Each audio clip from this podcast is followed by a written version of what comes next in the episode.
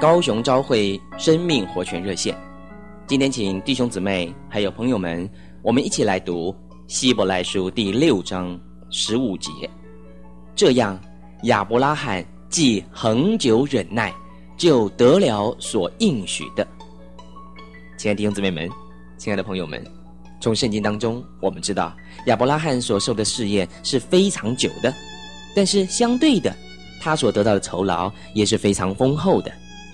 因为当神用迟延应许的方法来试验他的时候呢，他仍然是恒久忍耐。亚伯拉罕他并没有怀疑神的诚实，也不怀疑神的权力，他绝对的信靠神。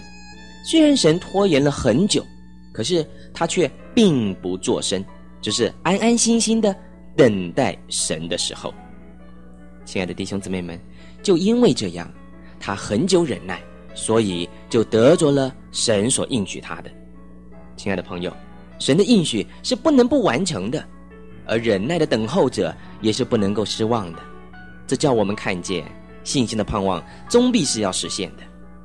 亲爱的弟兄姊妹们，亲爱的朋友们，亚伯拉罕他的忍耐真的是给我们上了最好的一课，一面叫急躁的人受到羞愧，叫出怨言的人受到责备，一面也叫等候的人不灰心，叫顺服神旨意的人得着鼓励。亲爱的朋友们，请你记得，亚伯拉罕他曾经受过试炼，他也曾经很久忍耐，他曾经得了所应许的，而终于能够心满意足了。亲爱的朋友们，你愿意效法他的榜样吗？这样你也就可以享受到像亚伯拉罕同样的祝福的。谢谢弟兄姊妹还有朋友们的收听，明天我们再见。